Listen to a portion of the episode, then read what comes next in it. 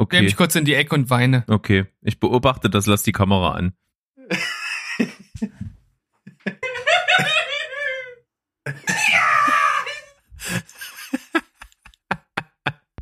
Hallo, hier ist Berg. Und hier ist Steven. Herzlich willkommen. Zu Steven Spoilberg.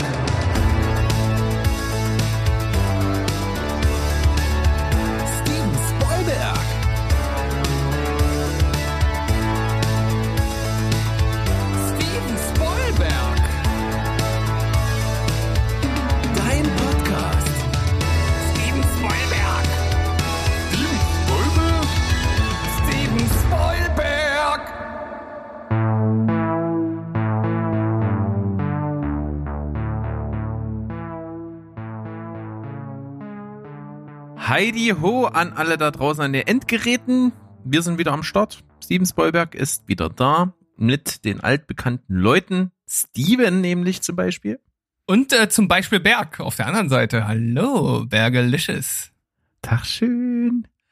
Da sind wir und wir sind eigentlich an einem ganz durchschnittlichen Tag hier am Start und machen eine ganz durchschnittliche Folge und fühlen uns auch ganz durchschnittlich. Würde ich so zusammenfassen wollen. Ich, ich, hätte jetzt, ich hätte jetzt eigentlich gedacht, wenn es ein durchschnittlicher Tag ist, dann müssen wir zum Ausgleich einfach eine mega Folge abliefern. Weißt du, so eine, so mit Schenkelklopfern und Mutterwitzen und bisschen Content. Und Falls das heute passiert, dann ist es absoluter Zufall. wie, ja, wie immer bei uns, ne? Das ist halt dieses äh, berühmt-berüchtigte blinde Huhn, das auch mal ein Korn findet. Genau. Sh- Shot in the Dark und diese ganzen Metaphern, die kein Mensch braucht. Und deswegen sage ich mal einfach so, wir legen direkt los mit dem Quizteil und schauen mal, wohin uns das trägt. Vielleicht nach Rom Alle Wege führen bekanntlich dahin. oder nach, Aber oder nach Athen. Nach Athen. Rote Rom, was- Rosen aus Athen.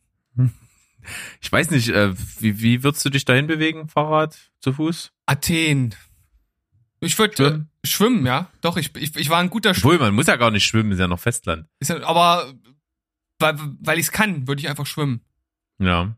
Also trampen bis an die Südspitze von Italien und dann mit so einem kleinen Abstecher über, über Ägypten und dann wieder hoch nach Griechenland.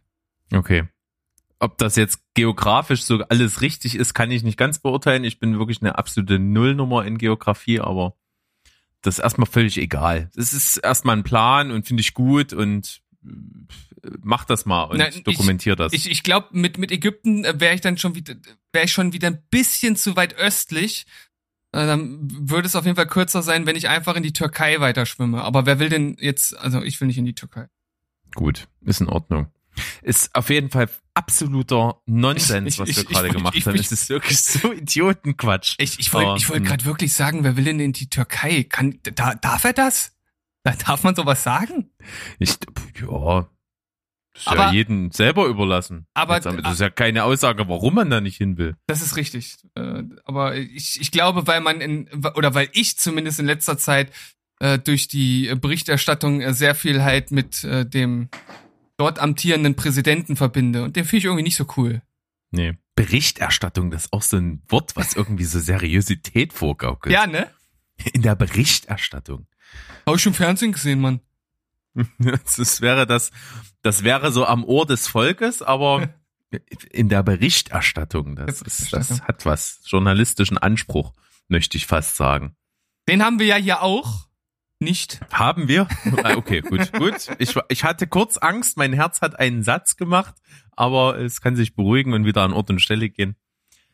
Bin gespannt. Nimm noch einen kräftigen Schluck und dann geht's los. Quizsegment.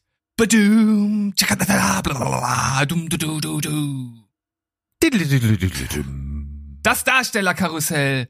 In dieser Woche mit einem Film, den Berg auch gut findet. Nicht so überragend wie ich, aber er findet ihn auch gut. Er findet einen Darsteller davon, denke ich auch, sehr cool. Aber die andere findet er scheiße. es handelt sich um Gravity. Ah, Du sollst. wobei Sandra Bullock in dem Film okay ist. ja, das So. stimmt. Das ist, ist in Ordnung. Ist in Ordnung. Trotzdem sollst du sie jetzt austauschen. Ryan Stone, das ist die Figur von Sandra Bullock und du sollst sie bitte durch eine gleichwertige oder möglichst bessere Person ersetzen und da du ja nicht so der große Sandra Bullock-Fan bist, gehe ich davon aus, dass dir das relativ leicht über die Lippen fließen wird. Bei Matt Kowalski, gespielt von George Clooney, wird es natürlich schon schwieriger, weil es ist halt George Clooney, ne? Also. Ja, George Clooney ist ja so ein Charmeur. So fast wie ich. George Clooney hat die äh, silbernen Haare sexy und adrett gemacht. Durchaus. Also das ist allseits bekannt als der Clooney-Look, wenn man anfängt, an den Seiten grau zu werden. Mhm. Und das finde ich vollkommen in Ordnung. Ja. Aber jetzt bin ich gespannt, Berg. Hast du schon direkt Assoziationen? Ist dir irgendwas durch deine zwei Gehirnsynapsen geschossen? Oder musst du jetzt noch ein bisschen drumherum schwafeln?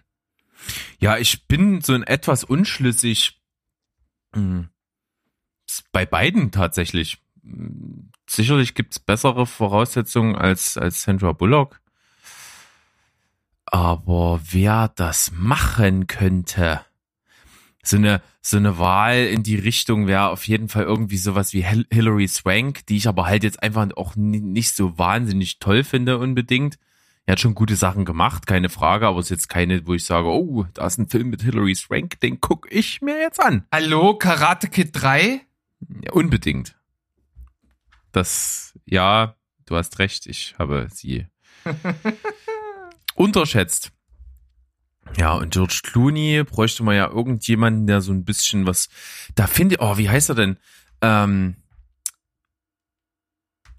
nee, Noah Emmerich habe ich jetzt so im Kopf.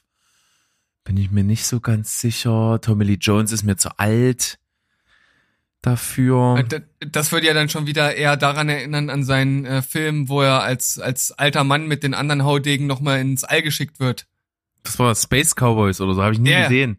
Ich glaube, Space Cowboys, ja, ja. Ja, das ist, ja, das ist eben ein bisschen jünger dürfte es tatsächlich dafür sein. Wobei, es ist nicht so ganz einfach. Hm.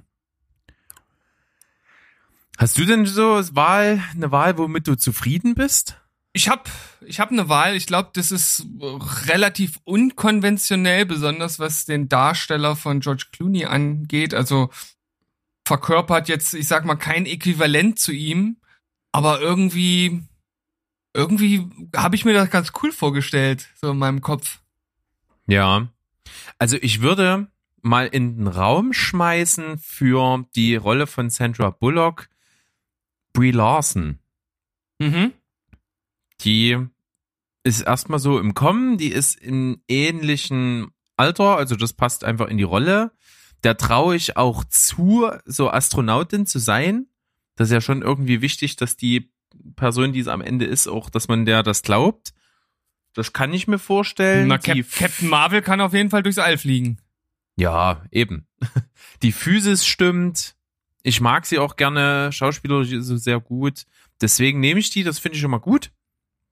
Das ist ganz interessant, weil ich hatte nämlich äh, ursprünglich ähm, halt ja eine bestimmte Darstellerin ausgewählt und habe jetzt eben, als während du überlegt hast, auch noch mal äh, eine Idee gehabt und habe eine Schauspielerin äh, jetzt im Kopf, die Brie Larson nicht ganz unähnlich ist von der Optik her. Und zwar Aaron Moriarty. Wo, wo kann ich denn die herkennen? Die spielt die Annie bei äh, The Boys. Ah ja, hm. Das aber ähm, ja. ähm, Aber die ist deutlich jünger, oder? Die ist auf jeden Fall jünger, ja, aber ja gut. Als äh, ich, ich sag mal, äh, keine Ahnung, mit mit äh, Ende 20 wird man wahrscheinlich äh, noch nicht für sowas oder für den Auftrag dort ins All geschickt. Äh, dahingehend wäre wäre sie dann vielleicht etwas zu jung, aber meine Wahl wäre äh, Uma Thurman gewesen. Oh, auch schön. Mittlerweile wahrscheinlich, die ist bestimmt ein bisschen älter als Sandra Bullock, oder? Ich würde die ich würde die äh, auf eine ähnliche Altersstufe stellen. Ich guck mal nach, während du äh, sagst, wen du für Matt Kowalski jetzt im Kopf hast. Ich hätte ja mega Bock auf John Malkovich. Sehr gut. Aber der ist, zu ange der ist zu angepisst für die Rolle. Hm, der spielt, der, der spielt so herrlich angepisste Leute. Ja, Ich- vor, vor allem bei Space Force. Das ist so, so geil, ey. ja. Äh, ich, mir gefällt tatsächlich ein bisschen die Vorstellung von Daniel Craig. Hm, okay. Ich mag aber auch so ein bisschen so Richtung Guy Pierce. Finde ich auch nicht schlecht. Pass auf, pass auf, jetzt kommt's. Sandra Bullock ist sechs Jahre älter als Uma Thurman. Ach, guck an. Sandra Bullock Ja. ist 64 geboren und äh, Thurman ist 70 geboren. Ah ja. Das liegt wahrscheinlich ein bisschen daran, dass halt Sandra Bullock so ein, so ein, so ein androgynes Äußeres hat. So ein bisschen. Das Findest du? wirkt irgendwie so, weiß nicht, jünger. Ist ja auch egal am Ende. ja, es ist völlig egal. Ist, Weiter, äh, los jetzt. Tut, tut ja nichts zur Sache. Ich hatte ja schon jetzt so, so ein paar Sachen hier in den Raum geschmissen. Ich fänd von den genannten, hm, kann man sich irgendwie ein bisschen schwierig entscheiden dafür was. Aber du Ich musst. könnte mir das auch mit Robert Downey Jr. Jr. vorstellen. Hm, okay. Ich, äh, Du, du ich will musst, eigentlich, dass es angepisst wird. Ich nehme John Malkovich. Ich- den fand ich eigentlich als erstes cool und ich will, ich will den eigentlich gerne da sehen. John Markovic und Brie Larson. Ja, unbedingt. Was ist das denn für eine geile Kombi, ey? Ja, überraschend und deswegen einfach frisch. John Markovic. Aber ich, ich stelle mir gerade einen völlig anderen Film äh, darunter dann vor, weil George Clooney ist doch die Ruhe selbst in dem Film. Ja, nur weil wir John Malkovich immer so als so angepissten Typen kennen, äh, heißt das ja nicht, dass er es auch nicht anders könnte. Ah, ist richtig. Äh, Macht's natürlich nicht einfacher, sich das jetzt vorzustellen. Aber okay, John Malkovich kann das, sicherlich. Und Brie Larson ist auch eine gute Schauspielerin. Ähm. Aber, also ich bin jetzt nicht völlig aus den Socken gehauen, obwohl es natürlich absoluter Überraschungsmoment mit John Malkovich auf der anderen Seite wieder. Also ich hatte jetzt erst eine 8 insgesamt im Kopf. Ich würde aber sagen, aufgrund des Überraschungsmomentes kriegst du eine 8,5. Yes! Sehr ich, schön. hat, ich hatte Paul Giamatti im Kopf. ah, auch gut. ja, die Ruhe selbst, würde ich sagen. Ja. Ist natürlich so, so, so ein kleiner Abgebrochener und hat dann halt nicht so eine, ich sag mal, so eine, so eine Physis und so eine Ausstrahlung, wie das vielleicht ein George Clooney hat, aber Aber das sieht man auch im Raumanzug dann am Ende nicht. ja, den kann man ja einfach größer machen. Und er, ist, er füllt den einfach nur zur Hälfte aus. so Aber die Beine, die Beine baumeln so halb in der Luft. Vor allen Dingen, da hat man dann so eine Röntgensicht-View zwischendrin, wo man das dann sieht, dass da nur so die Hälfte drin hängt. Ja, finde ich gut, finde ich gut. Gut.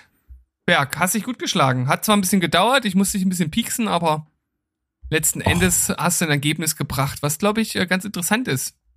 Ja, ich denke doch. Mal schauen, was die Hörerschaft dazu sagt, die zwei Leute, die zuhören. Und die auf Social Media das dann sich immer angucken. Ja.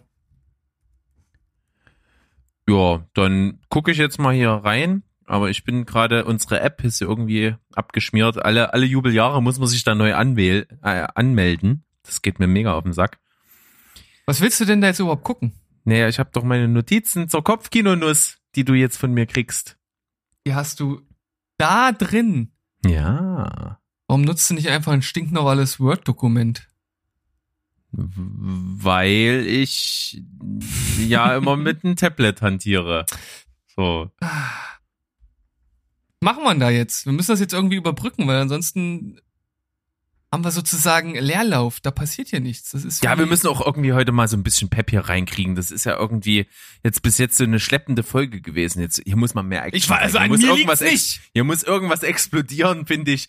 Irgendwas muss laut sein, irgendwas muss obszön sein. Wo sind die Mutterwitze? Steven, ich frage dich, wo sind die Mutterwitze? Hallo. Ja, okay, das war schon der erste Ansatz zur Action. Ja. War ein Und- bisschen und- obszön, aber tut seinen Zweck. So, ich Ja. bin jetzt soweit. dass ich dir Ich- jetzt ich- die Kopfkinonuss stellen könnte. Ich, ich habe heute nur einen lauteren Rülpser gehört und der war von deiner Mama. ja, jetzt haben wir es wieder. Vereint. Sehr schön. Dann kannst du jetzt quasi starten mit der Kopfkinonuss. Du hast natürlich wieder zehn Neins frei. Ja. Und jede Information kostet dich auch ein Nein. Und Ja. Du musst einfach erraten und kannst am Anfang hier wieder tippen auf entweder Genre, Produktionsjahr oder Produktionsland oder Länder, je nachdem. Tja, was nehme ich denn da heute? Was wählst du für den Start? Äh, äh ich wähle das äh, Produktionsjahr. Okay, dann ist das ein Film aus dem Jahre 2004. Uh, 2004, okay, also schon etwas her. Hm, hm. Kurz nach der Jahrtausendwende. Handelt es sich... du liebst es ja immer so sehr, wenn ich Verneinungsfragen stelle. Handelt es sich um keinen Actionfilm? Ich habe keine Ahnung, wie ich die Frage beantworten soll. es ist kein reiner Actionfilm. War das jetzt ein Nein? Ich weiß es nicht genau, Ah, okay, ich mache einfach weil es weiter. hat Action-Elemente, deswegen äh, würde ich dir jetzt hier kein Nein abziehen. okay, wenn es Action-Elemente hat, dann hat es sicherlich auch komödiantische Elemente. Nein, Nein, nein. hat Action-Elemente, dann wird es äh, sicherlich ähm, Thriller-Elemente haben. Ja. Ich kann dir auf jeden Fall sagen, ursprünglich sollte die Handlung des Films in Manhattan, New York spielen, aber der Handlungsort ist Los Angeles. Mhm, okay. Ähm, spielt das Thema Politik, Spionage eine Rolle? Nein, gar nicht. Gar nicht.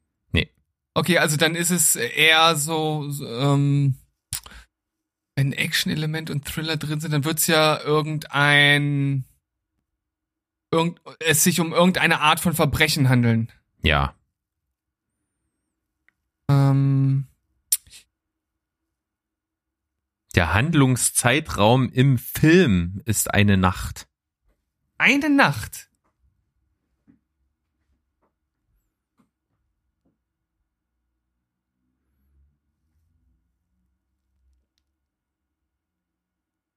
Ist es ein Haste-Movie? Nein. Ah, Fünf Neins, Halbzeit. jetzt schon Halbzeit. Mhm. Aber äh, ich werde den Film ja sicherlich gesehen haben. ja. Da bin ich mir sicher. Hm. Wie fragt man denn an solch einer Stelle am besten weiter? Ich kann dir auf jeden Fall mal sagen, so im Zentrum der Story sind vor allen Dingen zwei männliche Personen. Und da gab es im Vorfeld unglaublich viele Leute, denen man die Rollen angeboten hat. Also unter anderem Edward Norton, Adam Sandler, Cuba Gooding Jr., Robert De Niro, Leonardo DiCaprio, Colin Farrell, John Travolta, Johnny Depp. Denen wurde allen diese Rollen da angeboten, aber letzten Endes sind es zwei andere geworden. Aha, okay. Action mit Thriller-Elemente. Es sind zwei andere. Tja. Ich stehe ein bisschen jetzt auf dem Schlauch. Was könnte ich denn noch mal fragen? Ähm, ist, ist der Film Oscar nominiert? Der war Oscar nominiert, ja. 2004? Hm. Okay, zwei Personen. Ich glaube, das war auch erst später, was ich. Da dreht sich Hatte. nämlich witzigerweise mein nächster Fakt drum, denn einer Ja. dieser beiden Hauptprotagonisten war nominiert als bester Nebendarsteller, hat verloren, hat aber im selben Jahr bei derselben Verleihung den Preis für den besten Hauptdarsteller gewonnen. Für einen anderen Film. Aber gut, das, das kann ich auf gar keinen Fall zuordnen, vor allem nicht von 2004. Aber es ist ein witziger Fakt. Ja. Puh. Also zwei männliche Hauptdarsteller. Oh Mann, ich, ich, ich weiß gerade echt nicht, was ich fragen soll. Keine Ahnung. Äh, Oscar nominiert. Hat er auch einen Oscar Also- gewonnen? Mm, Ich glaube nicht. Hm. Was ich dir sagen kann, ist, dass einer der Hauptdarsteller ein Fahrtraining oder viele Fahrtrainings absolviert hat und der andere hat äh, ein umfangreiches Waffen- und Nahkampftraining absolviert.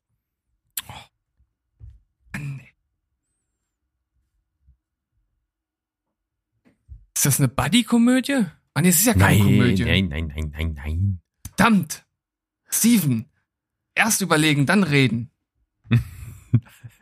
Das tun wir hier nicht so oft. Ja. Mist, ey. Ich habe keine Ahnung. Ich habe keine Ahnung. Kommt der finale Tipp. Es im Zentrum steht ein grauhaariger Auftragskiller namens Vincent.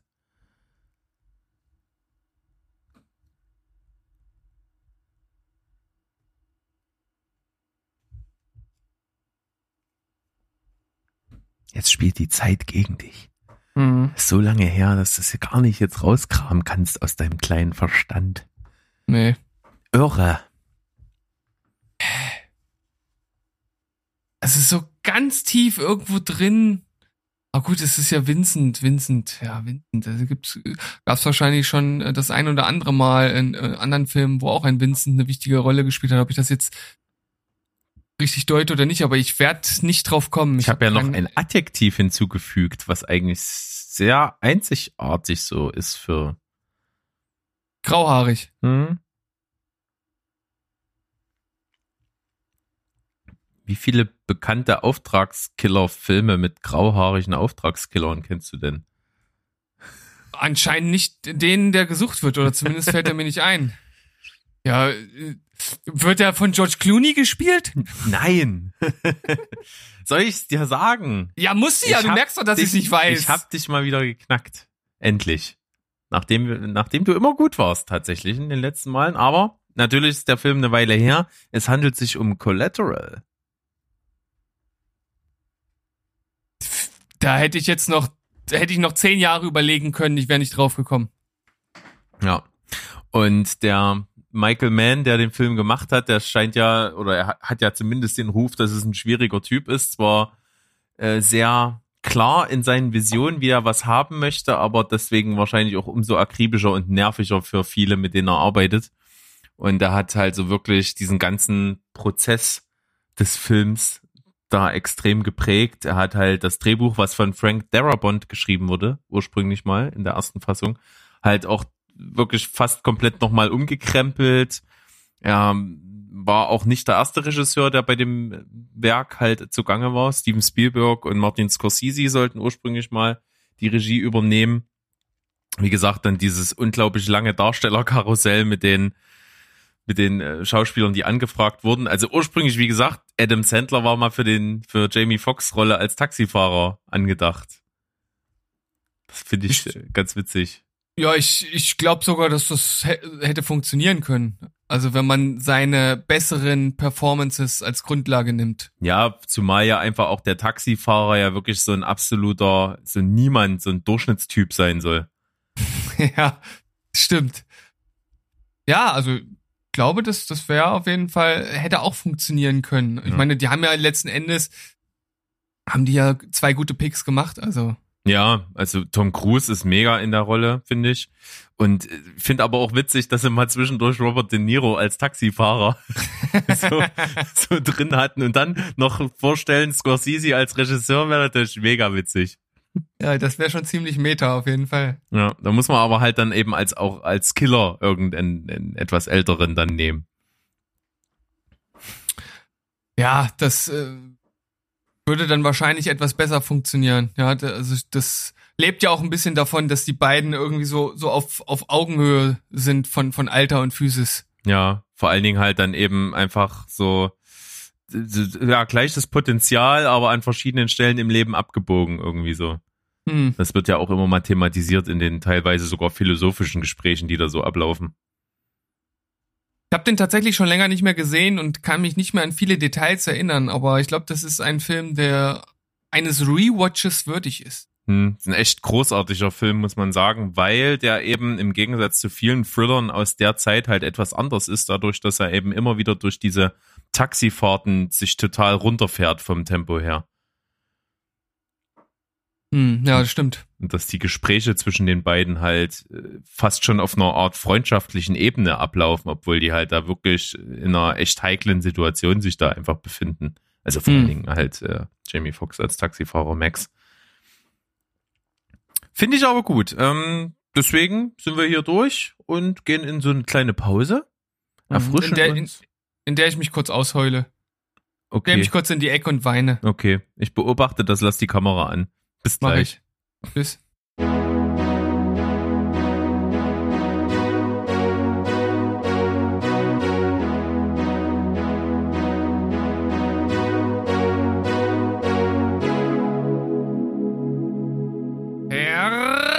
Hereinspaziert zum zweiten Teil der heutigen Podcast-Folge von Steven Spielberg. Die Folge 63. Wir nehmen etwas Fahrt auf, denn wir waren irgendwie ein bisschen eher so down under. So ein bisschen wie, wie überfahrenes Tier auf der Fernstraße. Ja, was in genau. der Sonne schon ein bisschen brutzelt und schon riecht und platt ist. Danke für dieses Bild, Berg. Das ist wirklich einmalig mit dir. Ich hoffe, genauso einmalig ist deine Empfehlung der Woche, falls du denn eine hast. Hab ich, tatsächlich.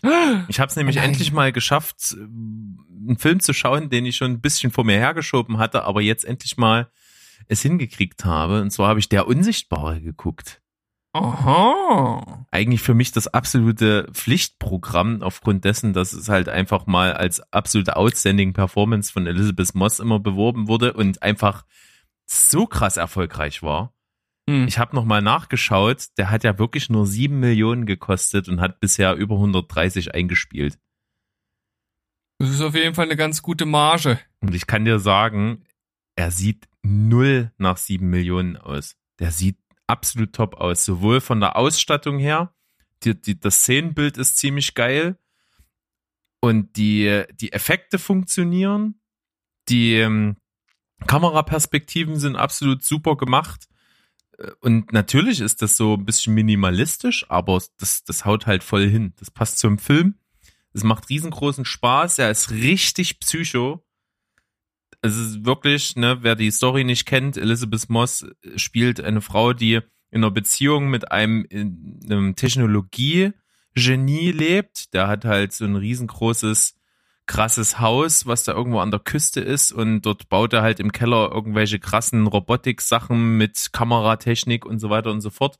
Und ist aber ein absoluter Kontrollfreak und Tyrann und sie beschließt halt irgendwann ihn zu verlassen. Und das ist halt der Auftakt des Films, wie sie sich nachts, nachdem sie ihm was ins Trinken getan hat, aus dem Haus schleicht und flüchtet.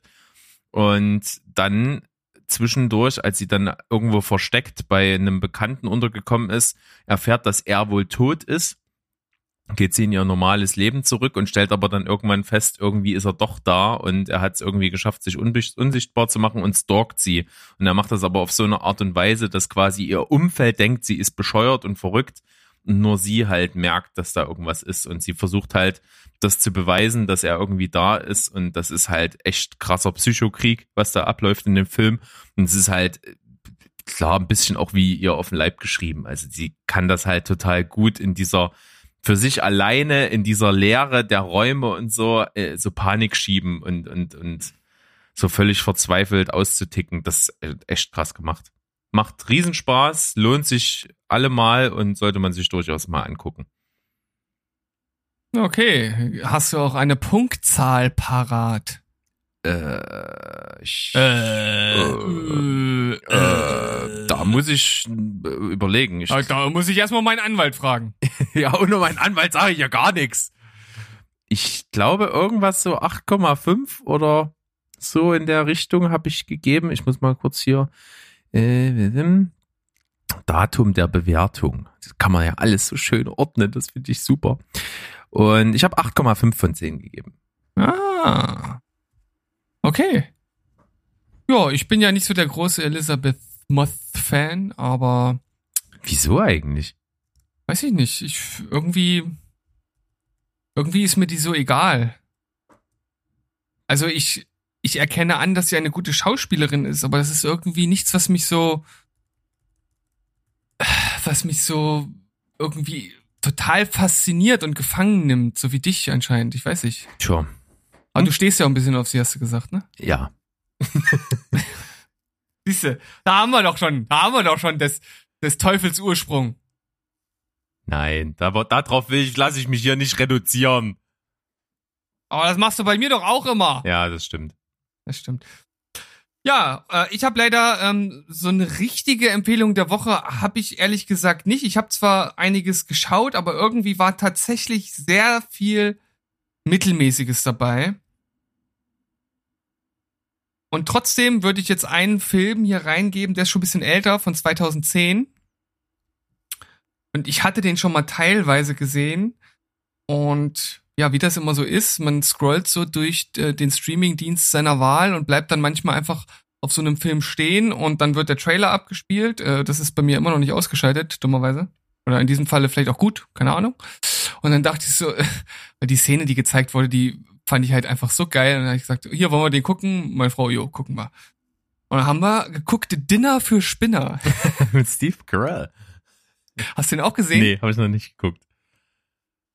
also so insgesamt ist das jetzt definitiv nicht einer seiner besten Filme, aber die Story ist ja schon irgendwie so ganz lustig, dass halt äh, Paul Rudd, der die andere Hauptrolle spielt, so ein Typ ist, der halt ja aufsteigen möchte in seiner Firma und äh, er ist halt aus der fünften Etage und will halt in die sechste oder er ist in der sechsten will in die siebte, keine Ahnung. Auf jeden Fall ist das so dieses Etagending, weißt du? Er ist halt noch unter der Etage, wo er hin will und bei einem Meeting da traut er sich dann mal was vorzustellen und überzeugt dann den Chef und letzten Endes sagt der Chef, hier passen Sie auf, äh, dadurch, dass Sie jetzt hier diese gute Idee hatten, ich gebe morgen ein Dinner, das ist ein Dinner für Spinner. Jeder bringt halt irgendeinen Freak mit und der, der den ausgefallensten Freak mitbringt, der gewinnt halt einen Pokal.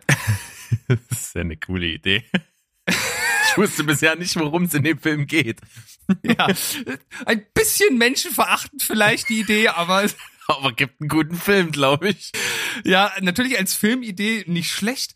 Und Steve Carell spielt natürlich den außergewöhnlichen Spinner, den er dann durch Zufall trifft. Er fährt ihn mit seinem Auto an und äh, er ist halt ein Tierpräparator, der halt so tote Mäuse präpariert und da halt übelst die geilen Dioramen baut und das so alles mit, mit kleinster äh, Liebe und Detail halt verziert und halt auch also, also super simple-minded ist. Also wirklich so, so einer, äh, da, da hörst du eigentlich die, die, äh, den, diesen mechanischen Affen, die die Becken im Kopf äh, spielen, ja. So ungefähr ist er, aber irgendwo hat er halt sein Herz am rechten Fleck.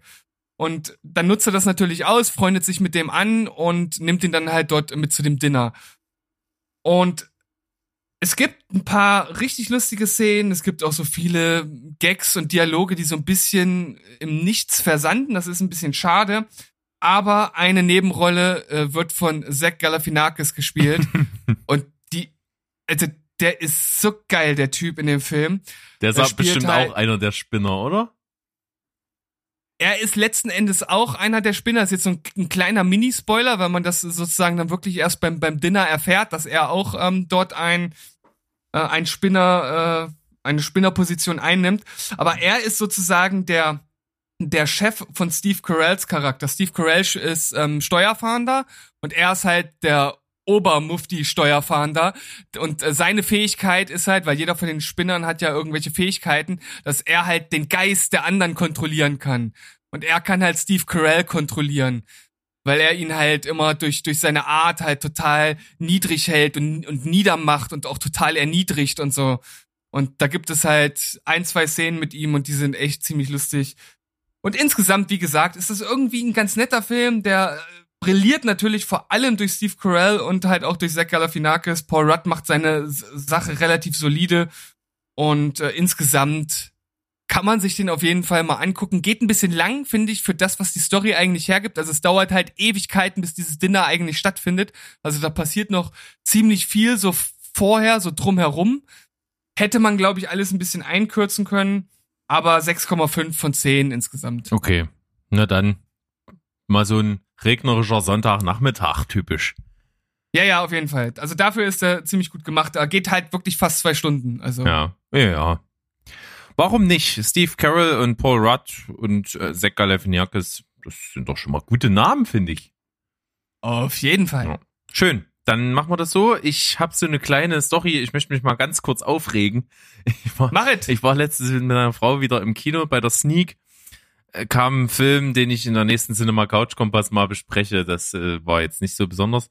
Aber was mich so genervt hat, kennst du das, wenn der Abspann läuft und dann so vorbei ist, das Licht ist im Kino an und dann gibt's die Leute, die dann da sitzen und sich nicht irgendwie sinnvoll über den Film unterhalten, sondern dann so da sitzen, so, ah ja, und in der einen Szene, da war so ein Anschlussfehler, da hat's geregnet und da sind die in das Taxi eingestiegen und drinnen waren die dann auf einmal trocken. Das geht doch gar nicht. Also da hätten sie mal drauf achten können. Und dann, da waren die in dieser Hütte vor 20 Jahren und dann 20 Jahre später und die Hütte ist gar nicht gealtert. Das ist doch totaler Quatsch, da muss man doch mal drauf achten.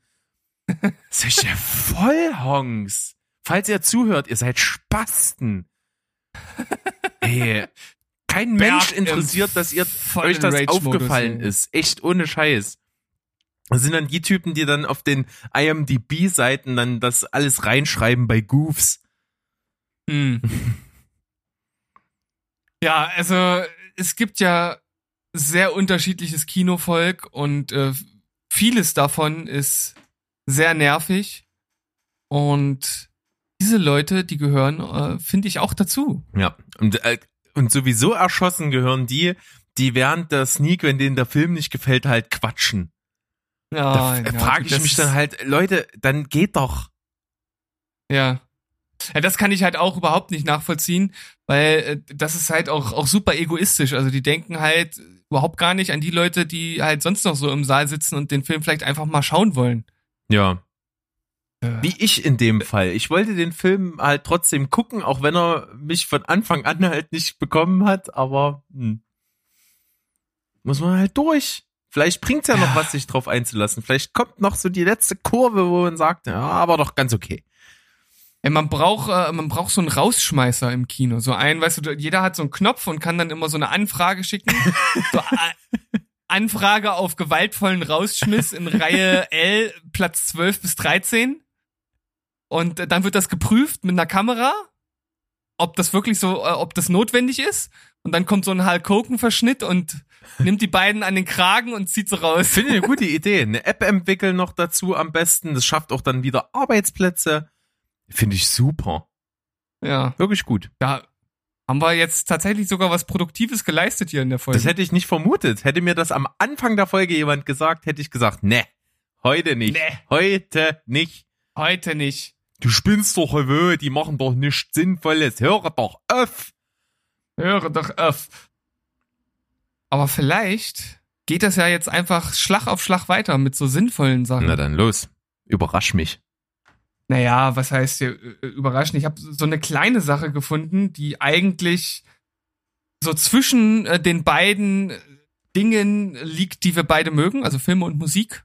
Und dachte irgendwie, kann man das ja auch mal mit in den Podcast nehmen. Und zwar wurde Ben Affleck gesis gesichtet mit einem T-Shirt des Hardcore-Labels Bridge 9.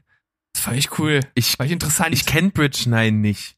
Klärst du mich auf, wer da so alles mit am Start ist oder was die gemacht haben, was die so legendär macht? Äh, ganz ehrlich, ich kenne das Label, also ich kannte das vorher auch nicht. Und ähm, das ist jetzt auch kein äh, super mega krasses äh, äh, Label. Ich hab überhaupt irgendwas in der Nachricht dazu drin steht. Ja, na, äh, doch, ist schon ein ziemlich großes Hardcore-Label. Äh, also Hardcore ist ja jetzt nicht so unser Bereich. Wir sind ja eher so so im modernen Metal äh, verortet. Aber halt Ag Agnostic Front, Sick of It All, Terror, also so die ganzen die ganzen bollo Das ist schon die Speerspitze so, ne? Ja, genau. Äh, und das äh, fand ich dann schon ganz interessant. Und dann habe ich kurz überlegt, wusste ich da schon, dass, dass Ben Affleck so ein, so ein Gitarrendude ist, so ein, so ein Rock, Metal, Hardcore-Typ? Ich meine, manchmal hat das ja auch tatsächlich nur so Promotion-Zwecke, könnte natürlich auch sein. Aber was war dein spontaner Gedanke? Ich traue es ihm tatsächlich zu. Also ich könnte mir das gut vorstellen. Ich, äh, das, also wer hätte jetzt irgendwie ähm, Rami Malek oder oder oder Eddie Redmayne oder so so ein T-Shirt an, dann wird es mich schon eher überraschen als bei Ben Affleck. Das stimmt. Ja, ne, ich, ich träume das auch zu und ich meine auch mal irgendwas gelesen zu haben, dass er dass er auch ein Instrument spielt. Ich bin mir aber wirklich nicht sicher. Kann auch sein, dass das nur so ein bisschen Wunschdenken ist, weil es gut zusammenpasst mit der News. Aber ich dachte mir, warum nicht auch mal so eine kleine Mini-News, so eine Paparazzi-News Genau, raushauen? und die Brücke schlagen zu unseren Lieblingskollegen aus Leipzig von, von Zähneputzen Podcast, die ja theoretisch über den, denselben Fakt berichten könnten. ja, und vielleicht wissen die sogar mehr dazu. Ja. Wir fragen sie mal. Wir fragen sie mal. Alles klar. Nächstes Thema. Ja, nächstes Thema. Äh, es, es gibt eine offizielle Erklärung von den Wachowskis zum Matrix-Film. Und äh, da ist natürlich die Frage, ob dieses doch sehr überraschende Statement, was durchaus in den Film auch rein interpretiert werden könnte, tatsächlich immer schon so gedacht war oder ob das äh, nicht doch eher auch einen kleinen Marketing-Effekt haben soll, denn äh, Matrix 4 steht ja in den Startlöchern, nein, Startlöchern nicht, aber es wird ja nun mal jetzt auch schon gedreht. Und da lässt sich natürlich sowas wie Transgender und Transformation im Allgemeinen, gut, Transformation im Allgemeinen, das ist natürlich klar gewesen, aber dass halt dieser Transgender-Aspekt, den ja nun beide Wachowskis auch betrifft, dass der schon damals in Matrix mit als, als Hauptthema eingebaut worden sei.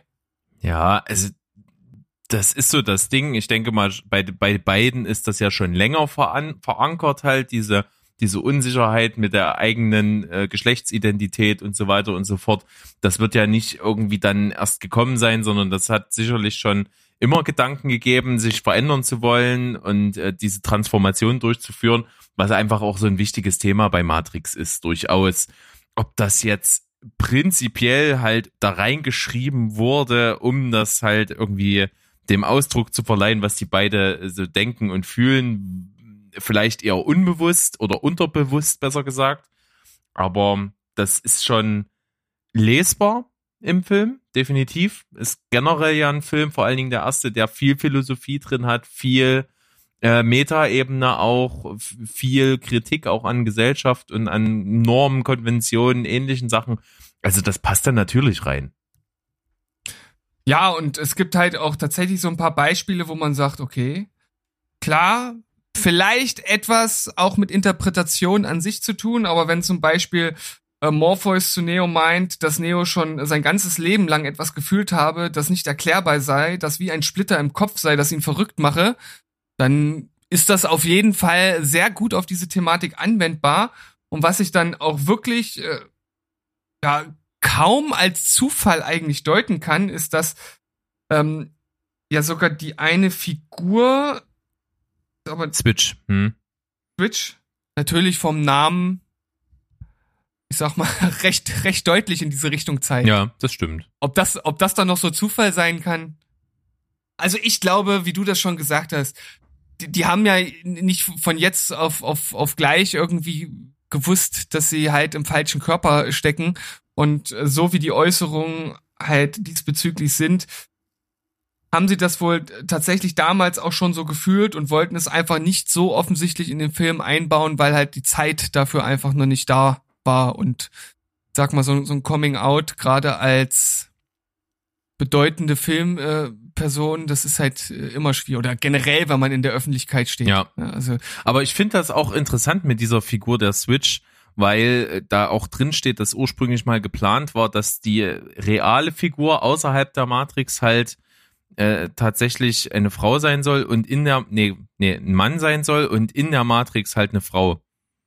Hm. Und das, äh, das haben sie am Ende zwar jetzt nicht so gemacht, aber sie haben zumindest ja eine Schauspielerin besetzt, die ein ziemlich, jetzt kommt's nochmal, androgynes Äußeres hat. wer, die Folge hört, der weiß spätestens jetzt, das Wort gibt's wirklich. Falls ihr es nicht kennt, googelt das mal. Und ähm, deswegen finde ich das sehr interessant und das hat natürlich irgendwie so einen gewissen ästhetischen Ausdruck auch einfach so eine Aussagekraft. Von daher ist das schon nicht weit hergeholt, würde ich sagen.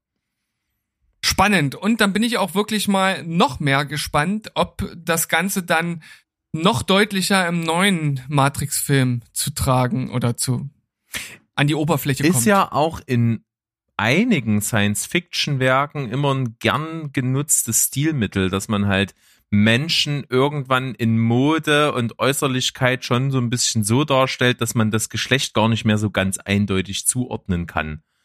Hm. Einfach um zu unterstreichen, dass es halt um, um das Geschöpf geht und, und nicht um sowas wie so ein, wie so ein biologisch zugewiesenes Geschlecht.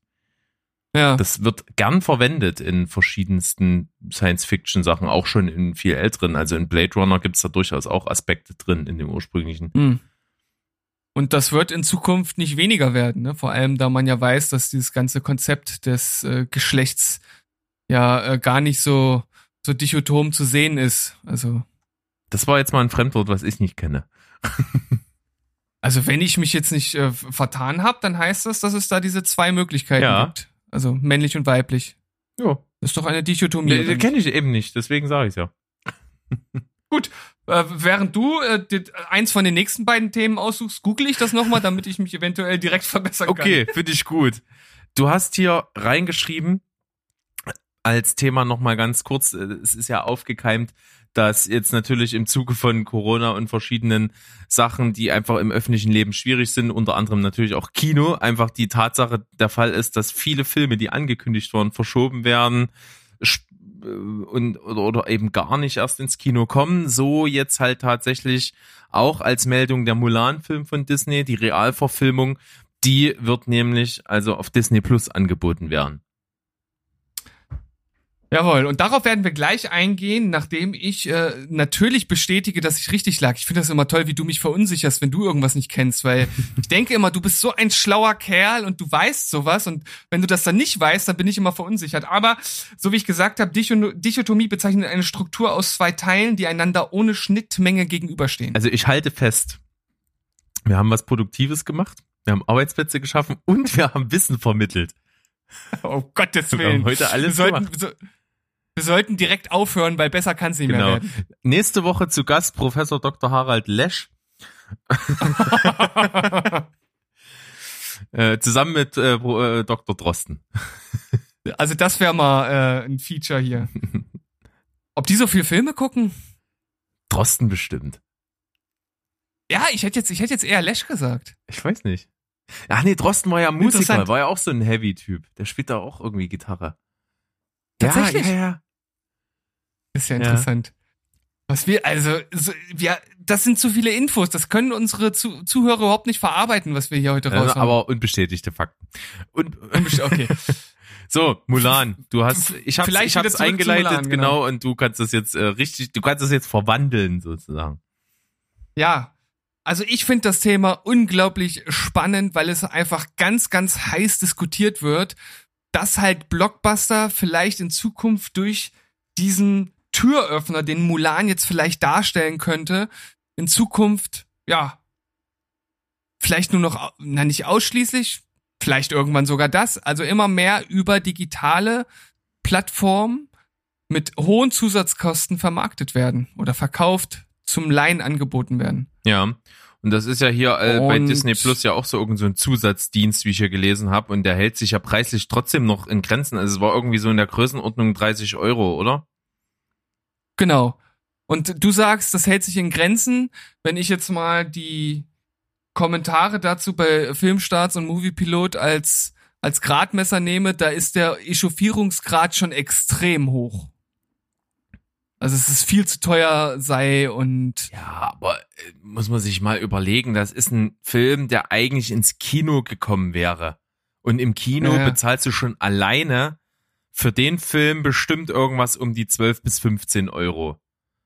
Ja. So, dann hast du noch wahrscheinlich Fresserei dazu, da bist du wahrscheinlich ganz nah an den 30 Euro schon alleine dran und keiner sagt dir, dass du dir nach Hause halt nicht äh, Mutti, Fadi äh, und was weiß ich, äh, Nichten, weiß ich nicht was alles mit nach Hause laden kannst und den Film gucken. Also das ist doch die gleiche Diskussion, die wir auch schon mal hatten mit Filmen, die äh, im Kino trotzdem parallel on demand äh, verfügbar wären zu gewissen Preisen, die einfach in der Mhm. Größenordnung sind. Das rechnet sich doch. Das ist doch, äh, weiß ich nicht. Also ich finde das prinzipiell eigentlich eine ganz interessante Idee. Das habe ich ja auch damals schon zu dem anderen Konzept gesagt. Klar könnte das zu einem riesigen äh, Kinosterben führen. Ne? Also es wird dann wahrscheinlich, wenn sich sowas durchsetzt, kaum noch Kinos geben und äh, geben würden. Geben, Es würde geben. würde geben, wie auch immer. Gut, dass du teilweise manchmal Deutschlehrer Gut, bist. Ich, ja, das ist Wahnsinn, ne? Was, also, ich komme auch nicht umhin, das immer wieder zu betonen. Ich finde das gut, dass du das immer noch mal rausstellst, weil das gibt mir zumindest den Drang, mich zu verbessern und sowas in Zukunft zu unterlassen. Aber wir sind ja heute prinzipiell jetzt nicht die Wortakrobaten, die Künstler des gesprochenen Satzes. Das kann man. Nicht? Nee, heute nicht. Heute Nee. nicht. Ich, ich dachte, besonders meine blumigen Worte, gehüllt in feinsten, wollfädenartigen Wörtern, die dich einweben und einstricken in ein Mützengefährt aus Nudelsauce. Okay. Ich dachte dann bei Oh. Mütze schon, okay, wo, wo führt das hin? Und das wurde krasser. Ich wusste es auch nicht genau. Okay, zurück zum Thema. Wir wollen ja auch äh, wieder ein bisschen was abliefern zumindest. ja. Also, ähm, ich würde es total schade finden, wenn die Kinos komplett aussterben, vor allem die kleinen. Könnte eine Folge sein. Äh, das andere, also vielleicht willst du ja erstmal dazu was sagen. Ja, sehe ich auch so. Alles klar, Thema abgehakt. Dann äh, das andere, was äh, bemängelt wird.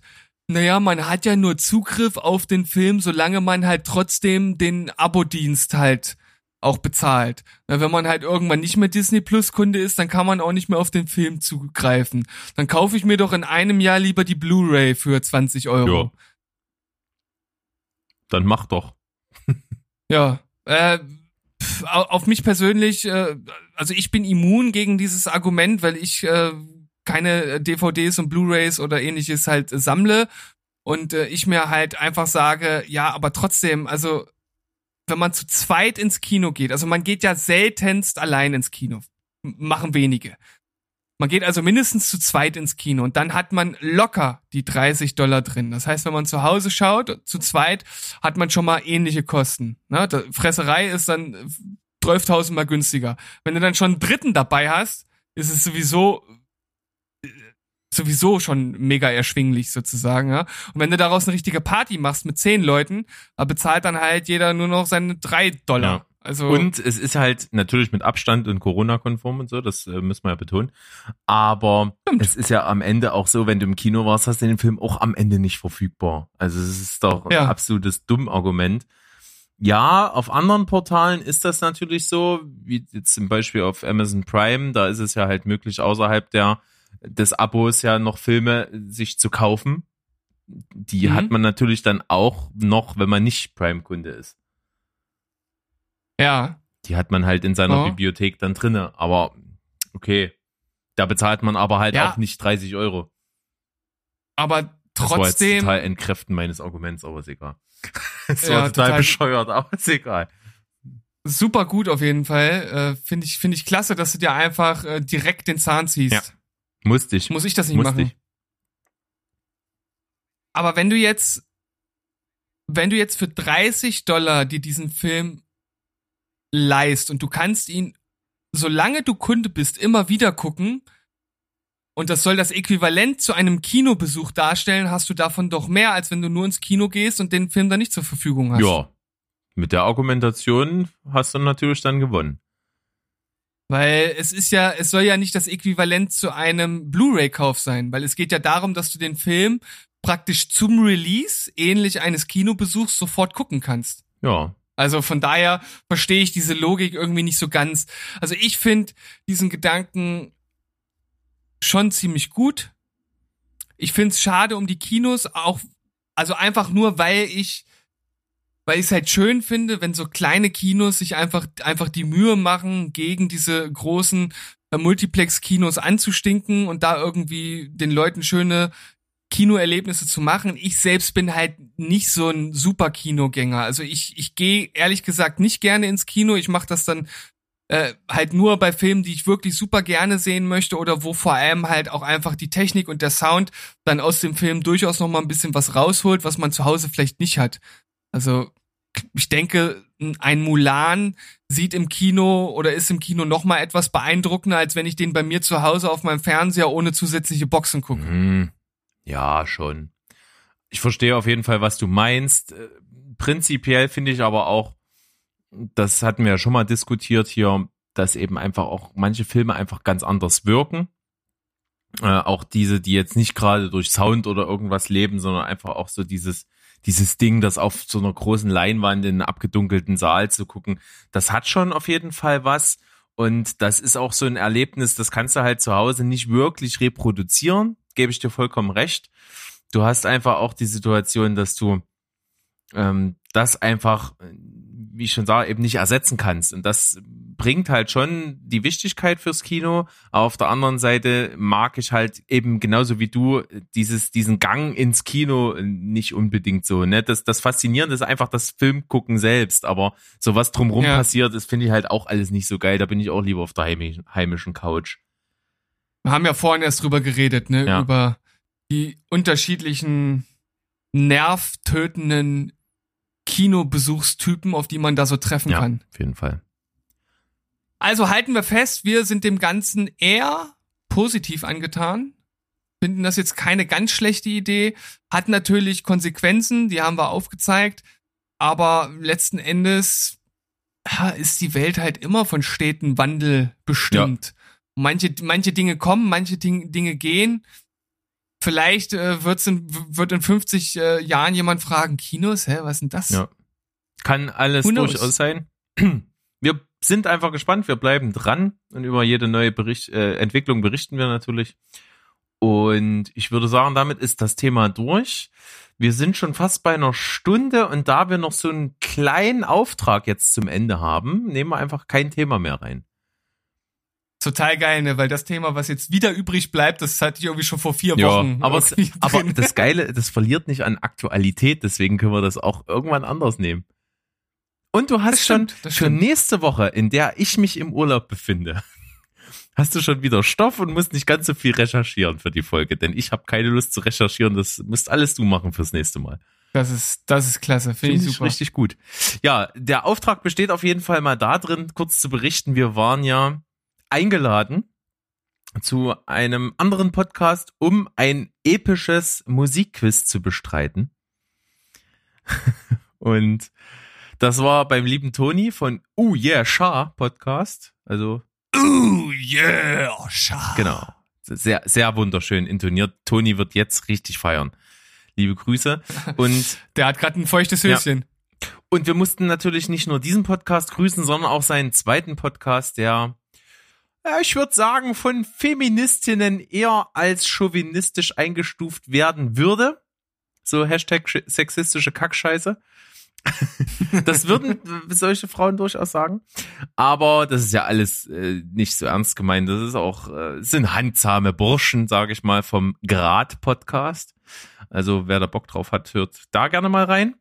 Und jetzt muss ich auch mal sagen, ja, wir haben dieses Musikquiz bestritten. Ursprünglich sollte es ein epischer Kampf zwischen Steven Spielberg und Lady Kotz werden. Dann hat aber 50 Prozent von Lady Kotz das Ganze irgendwie verpeilt, termin, terminmäßig. Und so wurde dann ein Match Steven gegen Sophia gegen Berg. Und das hat aber auf jeden Fall ziemlichen Spaß gemacht. Und Ja. am Ende, in der Endrunde entscheidete, entschied, entscheidete, boah, so ein Quatsch. Oh, zu, zum Glück bist du kein Deutschlehrer. finde ich auch. Entschied sich das Ganze und ich reklamierte meine Niederlage, weil ein Formfehler dabei war, der mich äh, einfach hätte gewinnen lassen und das wurde übergangen und ich habe aber den Beweis nun mal auf der Tonspur und eigentlich, ja, war die gute Sophia dann am Ende letzte und du zweiter und ich erster. Aber Ja. in der Folge wurde Sophia zum Sieger, zur Siegerin gekürt und hat gewonnen und wir haben eine Aufgabe aufs Auge gedrückt bekommen, die wir wahrscheinlich aber trotzdem abliefern, weil wir ja gute Gewinner sind. Auf jeden Fall. Gute Gewinner. Ach, soll, soll ich jetzt sagen, was die ja, ich Aufgabe habe zu ist? viel geredet und dachte mir, komm, äh, mach du mal. Ist es denn dabei geblieben? Weil nicht, dass jetzt noch mal irgendwas äh, sich ge Nö, getan also, hat wurde, also der, der, der Protest wurde kon konsequent ignoriert. So, ja, Hm. ihr könnt denen ja auch eine Aufgabe stellen jetzt. Das werden wir auch irgendwann tun. Müssen wir uns noch was Hm. Diabolisches für die beiden Mädels von Lady Kotz ausdenken, was die in einer Folge machen müssen. Denn wir müssen was machen, was äh, ich mich erstmal irgendwie mit beschäftigen und einarbeiten muss. Ja, wir werden eine Spezialfolge zum Anime-Phänomen aus den 90ern Sailor Moon machen. Ja, ich freue mich riesig. Das wird auf jeden Fall, das wird ein Riesenspaß. Ich habe früher sehr, sehr gerne Sailor Moon geguckt. Allerdings ist das auch schon sehr lange her. Das heißt, so ganz ohne Vorbereitung kann ich da auch nicht reinstolpern. Aber wir stellen uns dem jetzt natürlich. Also ne? ich weiß, ich habe das auch geguckt. Mehr oder weniger, aber so, weil das einfach zu der Zeit, wo ich so als äh, kleiner Knirps vorm Fernseher saß, irgendwie dann auch zu den Sendezeiten, wo ich so vorm Fernseher war, mit lief. Das heißt also so richtig bewusst, ich sch- schalte es an und guck's mir an, war tatsächlich nicht. Deswegen weiß ich so ganz grob, wie, wie das so aussieht, wie ich mir das vorstelle, was da so gab und für Figuren. Aber so handlungsmäßig bin ich ganz weit weg davon zu wissen, worum es da überhaupt geht. Na gut, wir werden uns entsprechend vorbereiten und dann ein Meisterstück Ja. abliefern, würde Ja, ich wie sagen. immer. Also nicht Wie so immer. stark wie heute, wie alles, was hier drin war, in einer doch äh, wahrscheinlich eher doch etwas matten Folge, aber äh, das macht ja nichts. Wir können ja nicht immer nur übermäßig stark sein. Ich bin einfach auch, ich gebe es zu, total urlaubsreif, aber nächste Woche ist es ja endlich soweit und dann, ich glaube, ich im Urlaub bin ich, bin ich so entspannt bei der Folge. Wenn ich mich dann noch ein bisschen mehr entspanne, kacke ich mir ein. Oh nein. Das war die Info, die ich nicht brauchte. Okay. Finde ich gut. Aber, aber schön, dass wir dann praktisch eine direkte Übergabe machen, weil ab nächster Woche bin ich wieder unterwegs und du lässt deine Eier in der Hängematte. Ja, finde ich gut. Heißes Ding. Heißes Ding. Übrigens, ich stelle jetzt mal eine ganz steile These noch in den Raum. Hätten wir zusammen als Team gespielt, hätten wir Lady Kotz zerstört, Vernichtet. vernichtet. Bestimmt. Also äh, so, so selbstsicher bin ich, das einfach zu Aber behaupten. was, was ich jetzt witzig, ach nee, ich kann das jetzt nicht spoilern, nee, das ist blöd.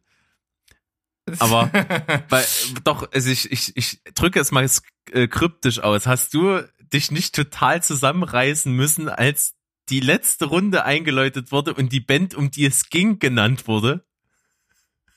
so in Bezug auf mich, wie ich zu der Band stehe. äh, zusammenreißen? Du, du, du meinst so im Sinne, äh, dich bloßzustellen, dass du diese Scheiße findest? Nee, im, im Sinne von, dass ich die halt echt nicht so gut finde, dass ich da Ahnung von hab und jetzt eigentlich total in der End alles entscheidenden Runde keinen Plan hab. Ja. Nö, ähm, ich muss mich tatsächlich, ich habe mich ganz auf mich konzentriert, weil ich ja am Ende auch total versagt ja, habe. aber das macht nichts. Das macht nichts. Hört euch das gerne mal an, wenn ihr ein bisschen Zeit mitbringt, denn das geht, glaube ich, über oder knapp drei Stunden. Aber war sehr unterhaltsam. Hat irgendwie ziemlich Laune gemacht. Es war ein sehr willkürlicher äh, Talk äh, Quizmaster, möchte ich mal so sagen. Aber das hat, hat seinen eigenen Reiz gehabt. Ja, das stimmt. Es waren auch tatsächlich ein paar sehr, sehr interessante Fragen dabei, ein paar sehr schwierige. Aber wir haben uns durchgebissen und es war wirklich interessant, dass das zum Schluss so eng war. Ich meine, es hätte, hätte halt auch völlig anders ausgehen können. Ja. Durch das Punktesystem. Aber schaut euch das an. Wir wollen ja jetzt nicht zu viel darüber labern. Wir sind ja hier bei Steven Spoilberg. Wir haben euch heute die volle Ladung an Filminfos und Diskussionsstoff gegeben und verabschieden uns deshalb mit. Tschüss, ciao und goodbye. Bleibt spoilerfrei. Bis zum nächsten Mal. Denn Bis zum nächsten was gibt's denn Mal. am Donnerstag? Was gibt's denn am Donnerstag? Die zehn Ja. McGuffins. besten McGuffins. Wer nicht weiß, was das ist, googelt das jetzt und freut sich auf Donnerstag. Macht's gut. Tschüss.